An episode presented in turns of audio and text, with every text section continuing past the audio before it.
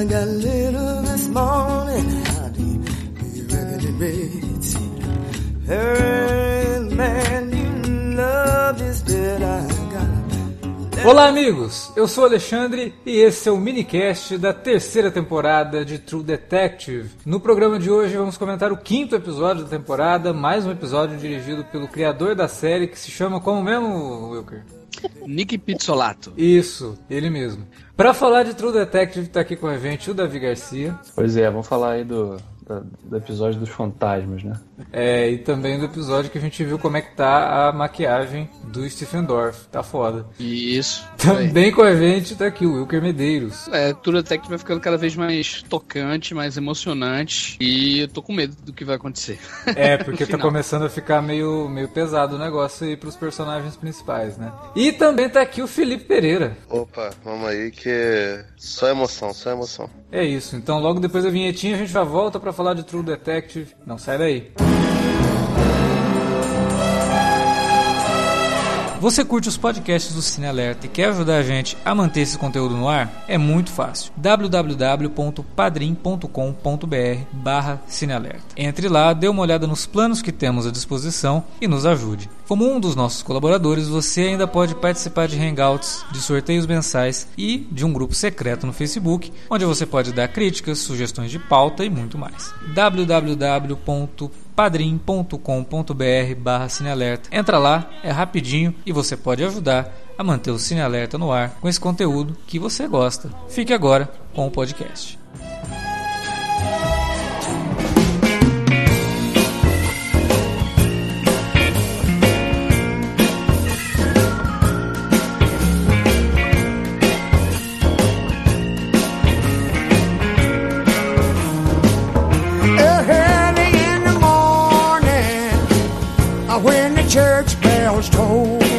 Gente, na semana passada, havia comentado o terceiro e o quarto, né? Então a gente acabou não entrando muito em alguns detalhes da trama, porque havia deixado ali um gancho para esse episódio que a gente vai comentar agora, que é aquele momento do personagem que ele é meio indígena, né? Meio. parece, né? Ser nativo, veterano, é, veterano né? de guerra, Veterano de nativo guerra americano, que estava sofrendo bullying da cidade o tempo todo e mais ainda perseguido Tá depois. praticamente um, praticamente um John Rambo indígena, né? É, Qual é foi? bem Eu não sei se vocês lembram. Qual foi o filme recente que teve uma cena assim? O cara ficava só esperando lá na casa. Eu não sei se foi Ah, aquele. é aquele, é aquele da Netflix, né?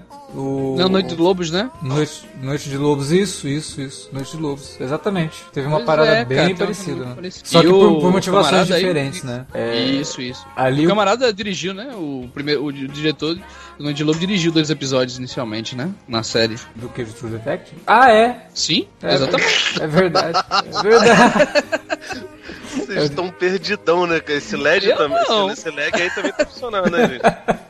É verdade, a gente até comentou. A gente comentou no primeiro programa, né? Exatamente, sobre ele. é. É isso mesmo. Por isso que eu, eu- Cara, qual foi o filme mesmo? Foi Noite de Lobos mesmo, velho. Que é igual. Tipo, eu achei muito parecido assim a cena e tal. É. E realmente, né? Não sei, talvez o cara tenha dado uma ideia. Ó, essa cena aqui eu fiz no meu filme é legal também. Põe aí também. Ou, ou o contrário, né? Ele já tinha dirigido É, pois é. Pois é. Mas de qualquer forma, a gente viu o resultado disso, que é a morte desse personagem, e a gente descobre que ele foi depois incriminado como sendo o assassino do Will e provavelmente da menina, que a gente acaba descobrindo que, na verdade, pode estar viva, né? Aparentemente está viva lá nos anos 90. E cara, esse episódio, eu tinha comentado porque semana passada tava só o Felipe aqui, a gente comentou muito sobre como que a série vai revelando aos poucos, vai descascando as camadas, né? E vai mostrando pra gente as coisas que aconteceram através de alguns diálogos expositivos, mas principalmente através das recordações do personagem principal vivido pelo Mahershala Ali. E aqui a gente descobre isso, né? A gente descobre finalmente quem havia sido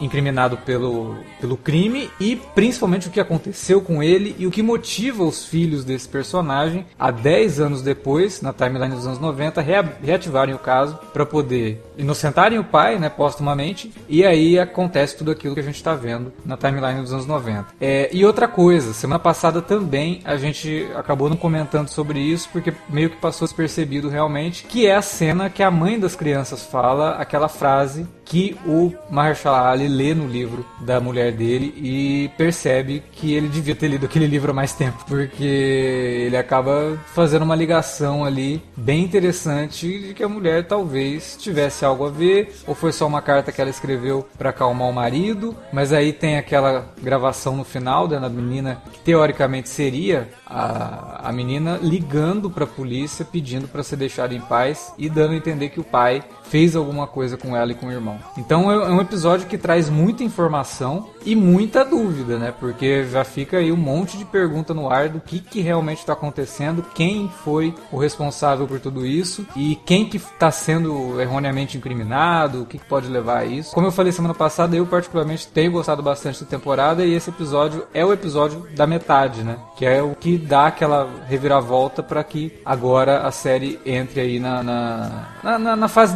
decisiva da trama que ela trabalha. E eu queria ah, perguntar de vocês, né? O que, que vocês estão achando? Vocês estão curtindo? Começar com o Davi. Cara, eu tô gostando muito também, muito mesmo. É uma temporada que tá emulando, né, um pouco aquele clima da primeira em termos de, de técnica de, de, de, fotografia, uma coisa mais soturna, mais sombria. Os personagens são mais. tem um conflito mais palpável, né? E uma trama mais contida também, né? Na segunda temporada a gente tinha quatro tramas paralelas correndo, correndo ao mesmo tempo, aqui não. E a, a, o nível de atuações do elenco principal é uma coisa que tem me chamado muita atenção, cara. Eu tô, tô gostando muito. Eu, né, no primeiro minicast dessa temporada eu até falei, pô, Stephen Dorff, um ator meio canastro e tal. Pô, mas até dele eu tô gostando muito, cara, nessa temporada. Muito mesmo. O trabalho dele, até tanto dele, nas cara defende o Taylor Kitt e fica falando mal do Stephen Dorff. Pô, mano.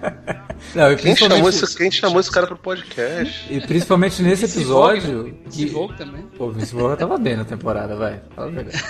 é, mas eu, eu, acho que principalmente nesse episódio o Stephen Dorff realmente mostra que veio, né? Porque ele é, surge como uma nova vertente do personagem, que é aquela que a gente ficou se perguntando se ainda tava viva, né? Uhum. Que é o, uhum. ele, a versão dele mais velha. Com uma maquiagem impressionante que deixou ele a cara assim do uma mistura de sei lá é, Jack Nicholson com com o Stephen Dorff, sei lá, né? Tá meio carequinha, com aquela cara de, de, sacana que ele tem. Eu acho que ficou bem interessante, uma maquiagem muito convincente. O, o que chama muita atenção. Não. Eu não achei, assim, talvez a, a suprema maquiagem do Marrechala tenha me tirado. Ofuscado. Assim, ah, tenha cara, me deixado não. mal acostumado. Eu não sei se é porque é, a gente, semana passada, a gente gravou sobre Glass, né? Então uma maquiagem de envelhecimento horrorosa em Glass. Eu acho não, que pode eu, ser. Eu lembro que, tipo assim, aquela maquiagem lá do, do Prometheus é um filme lindo, assim, esteticamente. E eu achava aquela maquiagem horrorosa também, é, lá é do bem Guy ruim. Pearce, né? Eu não gosto, não. É, eu não gosto. Mas eu não sei se é tipo. A galera não sabe fazer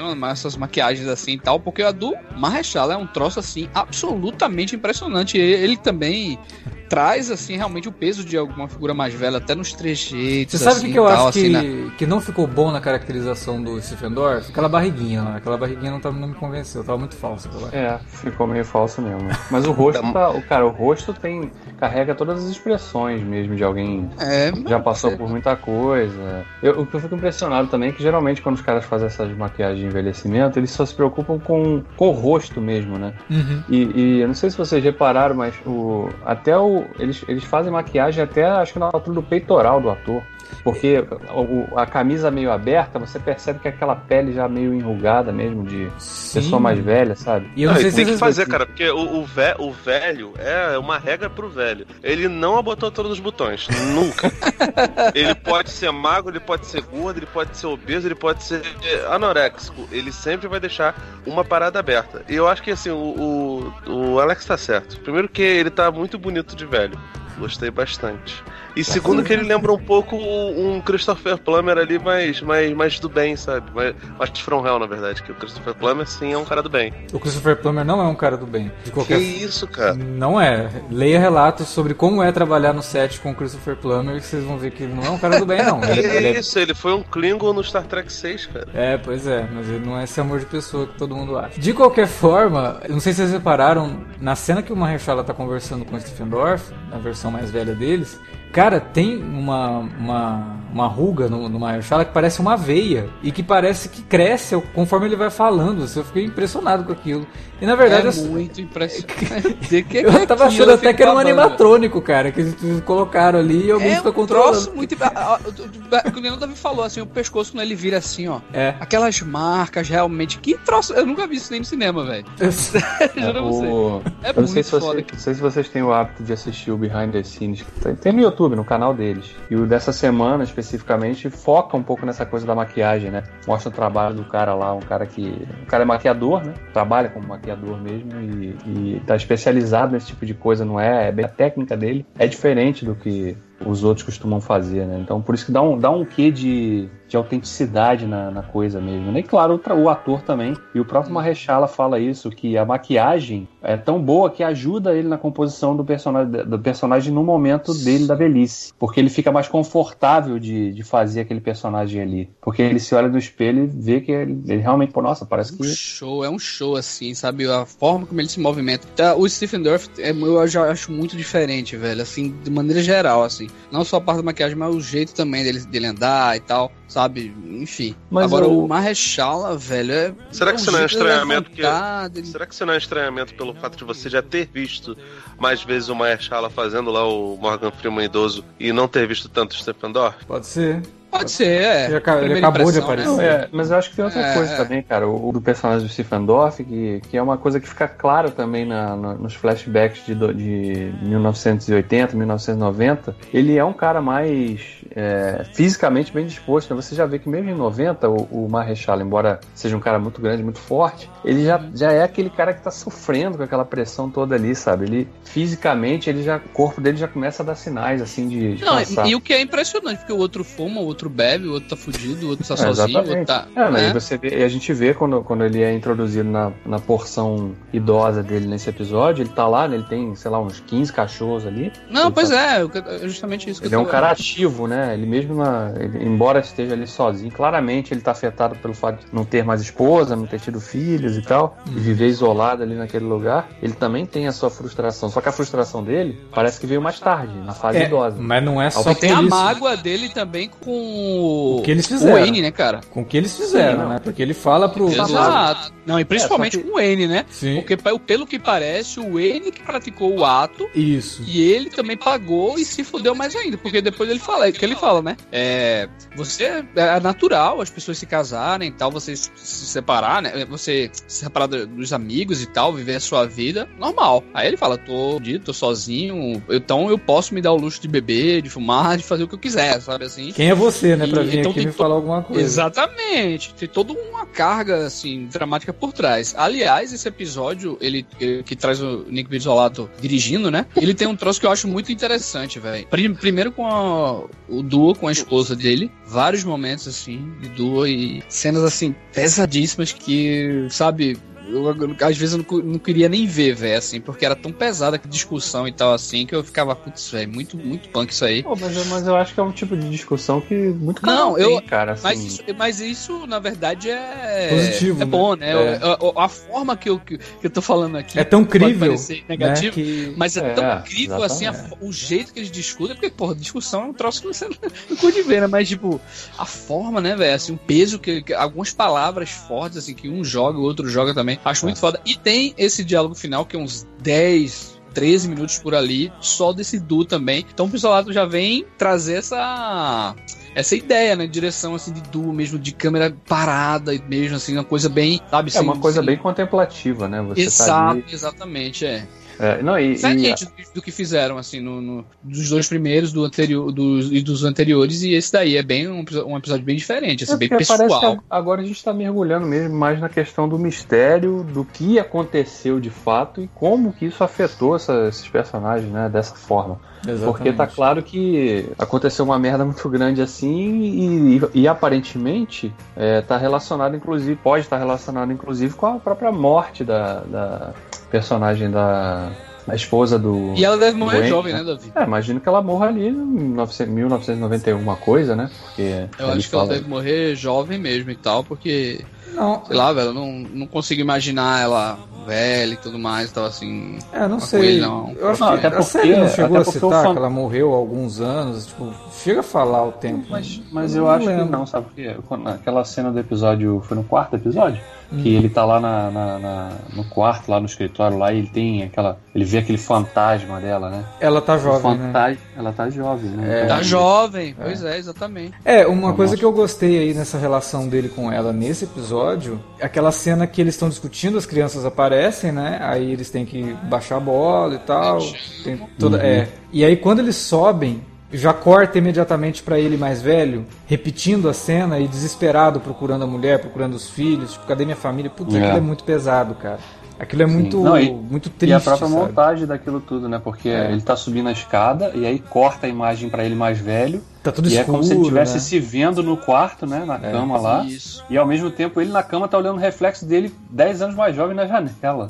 Uma Então, coisa que eu tô vontade vendo que é muita gente não tá notando e tá achando que é algo natural de flashback apenas. É, não é Não é flashback. flashback apenas, velho. Não, Não, não é. é. flashback apenas. Na verdade, é, um, é a forma da linguagem da. Por isso que ele tava falando, gente. É, é, é complexo o que a gente tá tentando fazer. E a memória que a gente dele, né? Na pré-entrevista. É. Exatamente. É, vocês tinham comentado isso no primeiro episódio, velho. Lá naqueles dois primeiros episódios. De repente, quando ele vira, não é simplesmente aquele racorde de virada e ele tá no presente. Não, não é tipo Lost, né? Uhum. Ou Flash Forward, sei lá. Não, que tipo, é- tá no passado, presente. Não, ele ele literalmente, ele tá naquela época lá do passado, trans- a, a- a mente dele tá transportada pra aquela época e de repente ele tá nessa e tenta fazer a mesma ação que ele tava vivendo naquela época, entendeu? Então, do ponto de vista de linguagem, é um troço muito bacana, velho, assim como eles estão fazendo isso aí. claramente, claramente a questão da memória dele afetada pela doença degenerativa que ele tem já na, quando, é, quando tá idoso. Isso, o, o que a gente tá. Muitas co- das coisas que provavelmente a gente tá vendo como flashback Não aconteceram. são, são falsas memórias. É.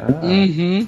Então, quer dizer, muita, muitas coisas ali que ele pode estar dizendo nas entrevistas e tal, simplesmente não aconteceram. Foram coisas que ele acha que ele lembrava que tinha acontecido. E eu acho que é aí que pode estar a grande reviravolta, né? Da gente ter uma descoberta É. muito grande em cima de tudo e falar, porra, peraí, então quer dizer que. E aí que. Lembra no primeiro episódio que eu até falei que talvez coisas que foram feitas durante a investigação é que tenham sido estopim para a própria doença dele. Né? Sim, dele, dele, dele realmente tá se deteriorando tanto assim, porque a própria mente cria uma resistência de que eu quero esquecer isso, eu É, quero esquecer tem que um eu trauma. fiz isso. é, um Cara, trauma e é pior grande. do que a gente pensou. O que ele diz lá pro.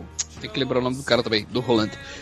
O que ele diz lá pro Roland, né? É que ele fala assim: ó, cara, eu não lembro da minha esposa.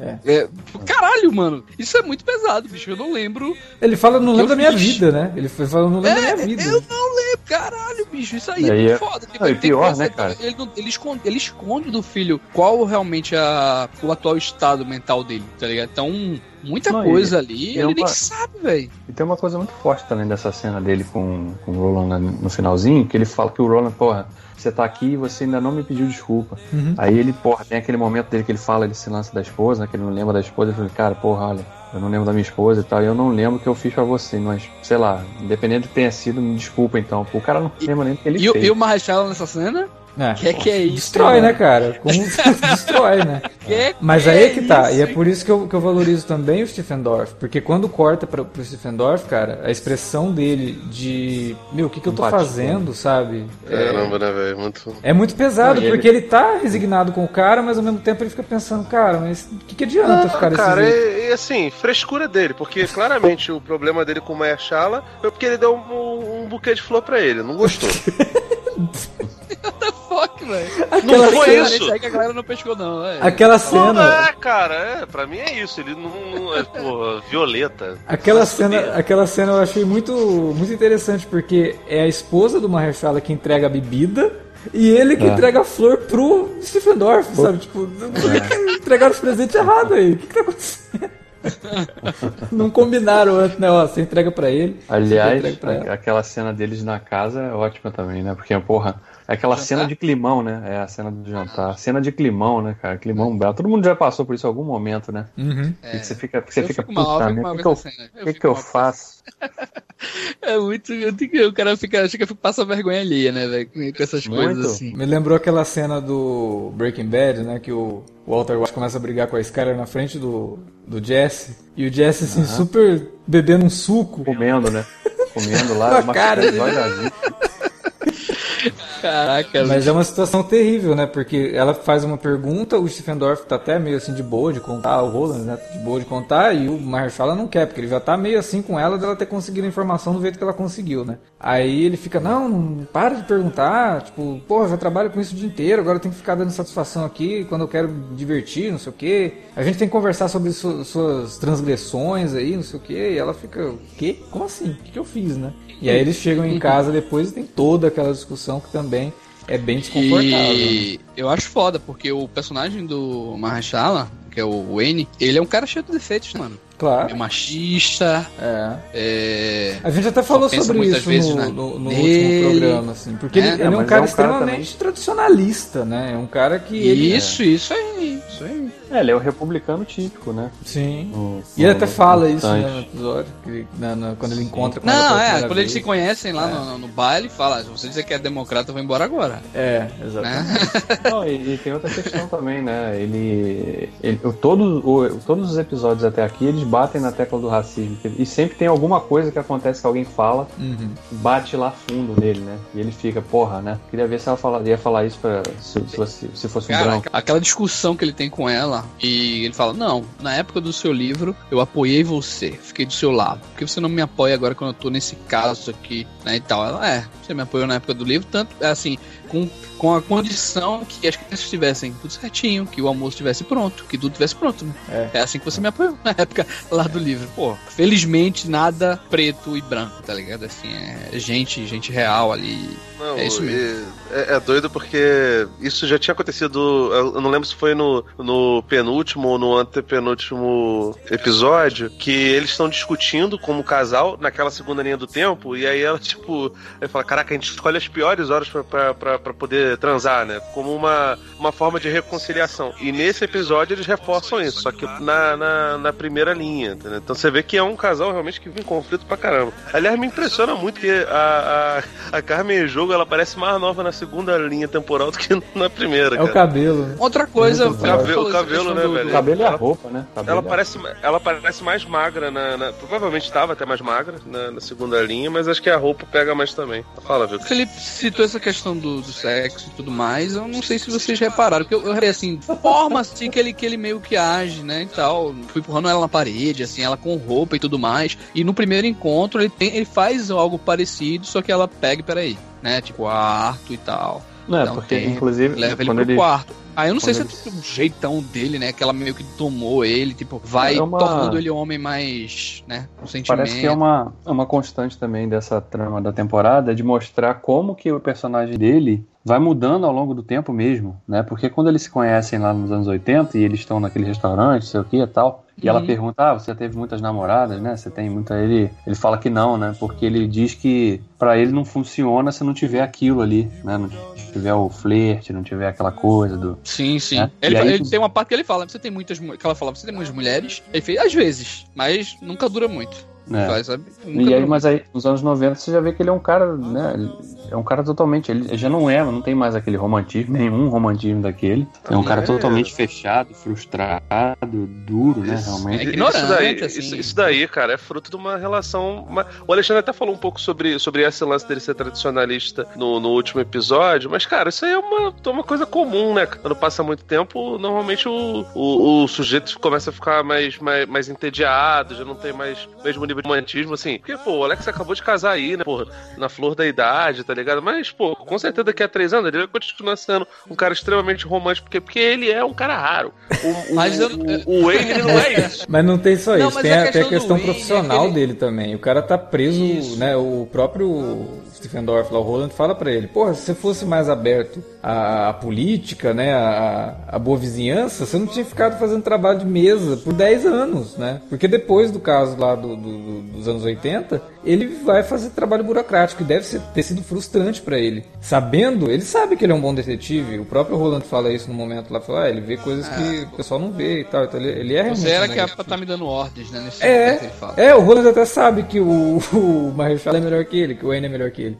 E, e ele também sabe disso. Então, para ele, a frustração de não ter conseguido subir na, no, no, emprego, vendo todo mundo subindo e tal, isso também afeta né, a, a, vida pessoal. Então, por isso que ele se torna esse cara mais duro, mais fechado. E a não né? resolução né? desse caso, ou pelo menos a resolução de forma um pouco esquisita, também influencia nisso, né? Porque dá muito a entender que ele não estava acreditando que, aquele, que o caso tinha sido resolvido lá nos anos 80, antes da abertura do, da reabertura nos anos 90, né? E tanto não estava muito acreditando que ele, sei lá, não sei se isso é uma, uma, uma, uma coisa proposital do Pisolato de colocar isso, mas dá a entender até que ele começa a ver coisas que ele não viu lá atrás Justamente porque ele nunca acreditou e ele está revendo os fatos. E quando ele revê os fatos com esse olhar de que, pô, alguma coisa deu errado lá atrás, ele começa a enxergar, como por exemplo a mochila que, é encontrada na casa do Woodard e é que, que, que é dada como prova de que o Woodard teria matado as crianças. Ele vê agora, nos anos 90, e fala: Não, peraí, como é que a gente não percebeu isso? A mochila tá nova, cara, e ela tava na linha de, de, de explosão do negócio que ele explodiu. Era impossível essa mochila estar tá assim, novinha. Então, óbvio que isso é uma coisa que só ele só conseguiu enxergar porque ele já não estava mais acreditando naquela resolução. Então, cara, tem muita coisa, é um personagem muito complexo, personagem muito bem escrito, cheio de camadas realmente. Ele não é só o cara tradicionalista que trata mal a mulher. Não, ele é o cara tradicionalista que trata mal a mulher por um machismo embutido na região que ele vive. Né? A gente já falou uhum. aqui. É, o True Detective legal é, é como ele lida com a região em que a, história se passa sim, como um sim. catalisador para a própria história, né? É, por isso que é até melhor você ver algo numa região menor que fica, como o Davi falou lá no começo, uma trama mais intimista, como foi a primeira temporada. A segunda já foi para uma metrópole, que era Los Angeles. Então o negócio muda realmente muito a, a estrutura. Então você vê que é tudo muito bem escrito, muito bem pensado pelo Pisolato e eu acho que daqui para frente Sim. as coisas vão começar a ser reveladas e a gente vai começar a perceber que tudo que a gente viu até agora, como a gente já comentou aqui, não é exatamente da forma que aconteceu, porque agora a gente talvez tenha o ponto de vista do Roland né? Ou de algum é. outro personagem que pode aparecer por ali. Talvez vai chegar num ponto que o Mahershala vai falar alguma coisa, o Andy vai falar alguma coisa, e o Roland vai falar, ah, peraí, não foi assim que isso aconteceu, né? Do que, você está é. falando? Né? Por que, que você está falando isso? Então tem Não, muito... e só, acre só acrescentando aquela questão lá do, do lá para fechar, é, para que o pessoal escute fique pensando que né, eu disse que ele é um preto escroto. Não, eu tô, eu tô querendo colocar é justamente isso, da riqueza desse personagem. Eu acho um personagem incrível, o trabalho que o Marshall tá fazendo esplêndido assim, e o melhor disso é que, como a maioria desses dos personagens do Nick Bisolato é eles são muito humanos, velho. Tem falhas, tem problemas e. Sabe? E isso é que engrandece para mim o personagem, entendeu? Não é que ele é filho da puta eu gosto mais dele, mas não. É. é que ele realmente é um personagem bem construído, entendeu? Agora, o que, que, vocês acharam da participação do, do cover do Rusty Cole ali na, naquela, Pois é, cara. Cara, que assim, aquele tipo... cara tá com a maquiagem do. do... Pois é, é, tipo o cabelo grande, o. o Bigodão. O, né? A barbicha. é, o, qual é, mano? Quer colocar o Rusty aí? e aquele... Você vê também que é um, é um retrato do cara também que teve a vida fodida totalmente, né? Por, um, por ser relacionado a um crime, né? Sim, sim, Porque ele atendia o estereótipo, né? Do, era um metalheiro que estava sempre lá fazendo coisas lá no escondido num lugar ermo. Né, e toda, toda a vizinhança via como né, um, um, garoto problema e tal. Ele ficou com aquela. Embora ele tenha sido na época inocentado, entre aspas, ele carregou a peixe, né? De, de ser um, sei lá, um molestava crianças e tal, porque ele estava envolvido então, desde sempre do início da investigação, né? E como que aquilo impactou na vida dele, né? E você vê que o Mahershala, eu fico chamando ele Mahershala, como o Wayne encara isso ali naquele momento, nos anos 90. Talvez lá nos anos 80 ele não pensasse do, da forma como ele pensa ali, né? Que ele é bem, bem duro com o cara, ele fica falando, ah, pô, tudo bem, ele fala um negócio que ele tá certo, né? É, queria saber mais sobre a dificuldade de ser branco nos Estados Unidos, né? Ele começa a conversa hum. assim e depois ele começa a falar de uma forma assim que coloca o peso todo nas costas de uma geração inteira, né? Ah, essa molecada de hoje é muito, muito maricas, não sei o que, qualquer coisinha tá reclamando, que a vida não, não, não, não fez o que eles queriam para eles, então é tudo culpa de alguém, não sei o que e tal. Não parece ser o mesmo N lá dos anos 80, né? que lidava com algumas situações, mostrando que ele tinha um pouco de empatia também pelos perseguidos, né? Pelo, pelos, pelos párias da sociedade. É. é. Então ele muda muito o pensamento nesse sentido aí. E, é. e, esse, esse ator que faz esse personagem aí, eu gosto dele, cara. Apesar de ter visto muita coisa com ele, o que eu vi com ele me deixou bem impressionado, inclusive. Que é aquele Uma Noite de Crime. Ele faz o garoto lá que invade a casa do Ethan Hawke e toca o terror. E ele é muito bom, cara. Ele, é- ele é muito. Tem uma cara de psicopata, assim, que. nível vilão de, de- de- do Batman, sabe? E quando ele aparece na, na, na série, eu falei, putz, óbvio, né? Vai ser o assassino mesmo, o cara é meio maluco. Mas não, estão usando a, a capacidade dele pra outra coisa. E ele todo detonado ali nos anos 90 me convenceu também. Gostei da, da aparição desse personagem aí.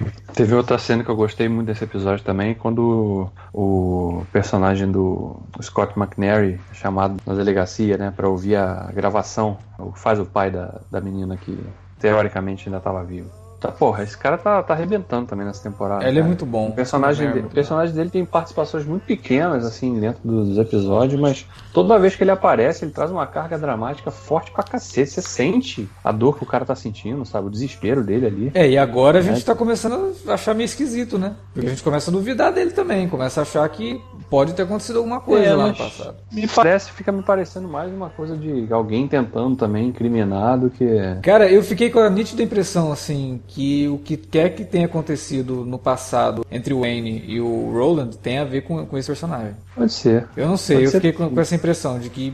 É, porque logo depois que... que- sai disso, pula pra eles falando sobre isso, sabe? Porque com isso, com essa pulga atrás da orelha ali, que o Wayne pode ter feito alguma coisa com esse cara. Numa, numa sei lá, num acesso de raiva, num, num momento que ele realmente deixa de acreditar em tudo e que passa a acreditar que o pai tenha sido culpado pela morte das crianças, ele ter perdido a- as estribeiras com esse personagem aí. Não sei. É uma coisa que o, o Roland tinha feito amizade com o cara, sabe? Então talvez ele ainda estivesse acreditando. E aí a gente tá vendo que os dois realmente, algo que o Wayne fez deixou o Roland muito magoado. Sei lá, cara, eu fiquei com essa impressão. Vamos, vamos ver o que, o futuro no- no- nos reserva. Eu acho que. Então, é, o pessoal pode ter jogado alguma coisa do jogo. É, pressionado tanto o cara que o cara se matou, né? Então. Nesse, nesse sentido, né? De que. Porque o cara já tá bem, bem desesperado, né? Ele já teve problemas É. no passado, com bebidas e tal. Sim, e aí, aí o Roland meio que atua como uma espécie de tutor dele ali, né? Exato. Tempo, né? Leva o cara pra morar na casa dele, tira o cara do alcoolismo e tal. E aí, de repente. Pode ser, é uma coisa nesse sentido, sim. E tem uma outra coisa que a gente não pode deixar passar, que é a menção ao cara lá da, da- daquela fábrica onde trabalhava a mãe das crianças, né? E que Uhum. eles vão lá fazer um interrogatório, vão pesquisar quem eram os funcionários e não sei o quê. E o Wayne fala que o cara foi fazer uma visita pra ele. Depois de tudo que aconteceu, o cara foi fazer uma visita pra ele. que O cara tinha morrido há alguns anos e tal. Ainda tem alguma coisa sobre essa família aí, que é uma família que provavelmente domina ali financeiramente a cidade, né? Porque tem empresas e todo mundo trabalha nas empresas dos caras. Tem alguma coisa envolvendo esse povo ainda que a gente não sabe e que deve ser revelado aí Vocês na, na série. querem, querem fazer alguma previsão em relação Ah, não vou fazer previsão não. Não, não vou fazer previsão não. Mas tem algumas pistas que a série vai deixando ao longo do caminho, como por exemplo, quando eles falam, quando eles vão lá conhecer a empresa, o cara que atende eles começa a contar umas coisas sobre a família, né? E ele fala que o cara perdeu uma filha muito jovem e a menina sumiu. Então, sei lá, fica essa coisa aí. E aí? Isso tem alguma relação? Porque isso não é uma informação gratuita. Principalmente numa série policial que tá investigando o desaparecimento de criança. Aí você descobre que o cara também teve uma filha Não, e eles até perguntam, né? O fulano tá aí quando pra gente falar, não, ele tá viajando, né? É, é tudo muito conveniente, né? O cara não tá. Então não sei. Ainda tem muita coisa a respeito desse povo aí que pode acabar sendo revelado. Vamos esperar. Ah, também qualquer coisa que a gente disser aqui é chute, assim, né? É, Basicamente. é. Até Embora por conta da- do formato que a série adotou, né? De realmente ir revelando aos E eu não falo nem, tal. nem resolução da trama mesmo, assim, do que aconteceu com a moça ou tudo mais, assim, mas em relação a outros pontos, como a questão da mulher, a questão de algo, de algo que uma Restala fez, ou, sabe, aconteceu assim, das dicas, né, que eles deram até agora, né? Tá Ah. tão assim, em aberto, né, assim, É. que é, é, é meio a esmo, É, o que, é- né? o que é ótimo, né, cara? Porque não tem nada explicitamente jogando pra. Ah, só pode ser isso. Uhum. Não, pode ser isso, pode ser aquilo, pode ser aquilo outro. Não, É, eu aposto que é que bom, quando for feita a revelação, como eu falei semana passada, vai ser feita de uma forma muito natural que a gente fala, nossa, mas deram um monte de pista que era isso, e a gente não pegou. Isso, exatamente. É, e é isso que eu gosto As pistas no- são sutis, né? Exatamente. É, são sutis. É isso que eu gosto no texto do. Pisolato. É isso que eu, que eu gosto muito no texto dele. É, valoriza a revelação, né? Quando ela Ele, acontece. ele, ele faz que nem aquela série de filmes Premonição, que sempre dá a pista de como vai morrer a pessoa. Só que sem um elenco jovem de série do CW. ah, mas são, são bonitos, né? Pelo menos os São. do, do True Detective, nenhum ali eu fala, caraca, não pegava, pegava todos.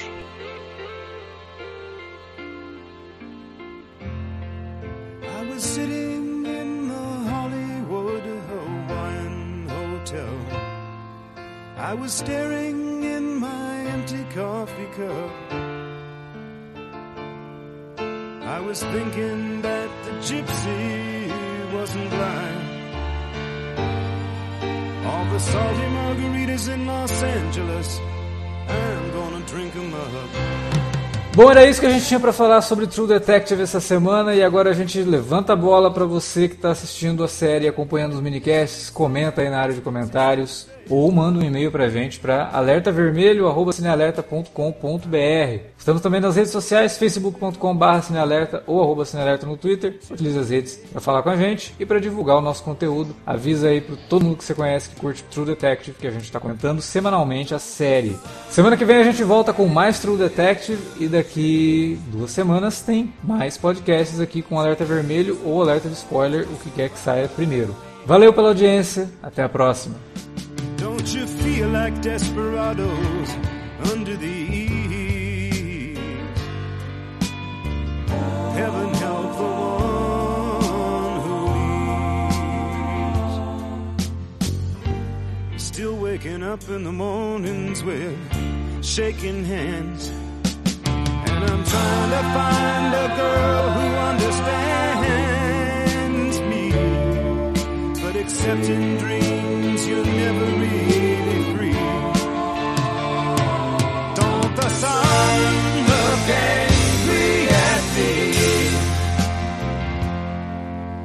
was sitting in the Hollywood Hawaiian Hotel. I was listening to the air conditioner hum. It went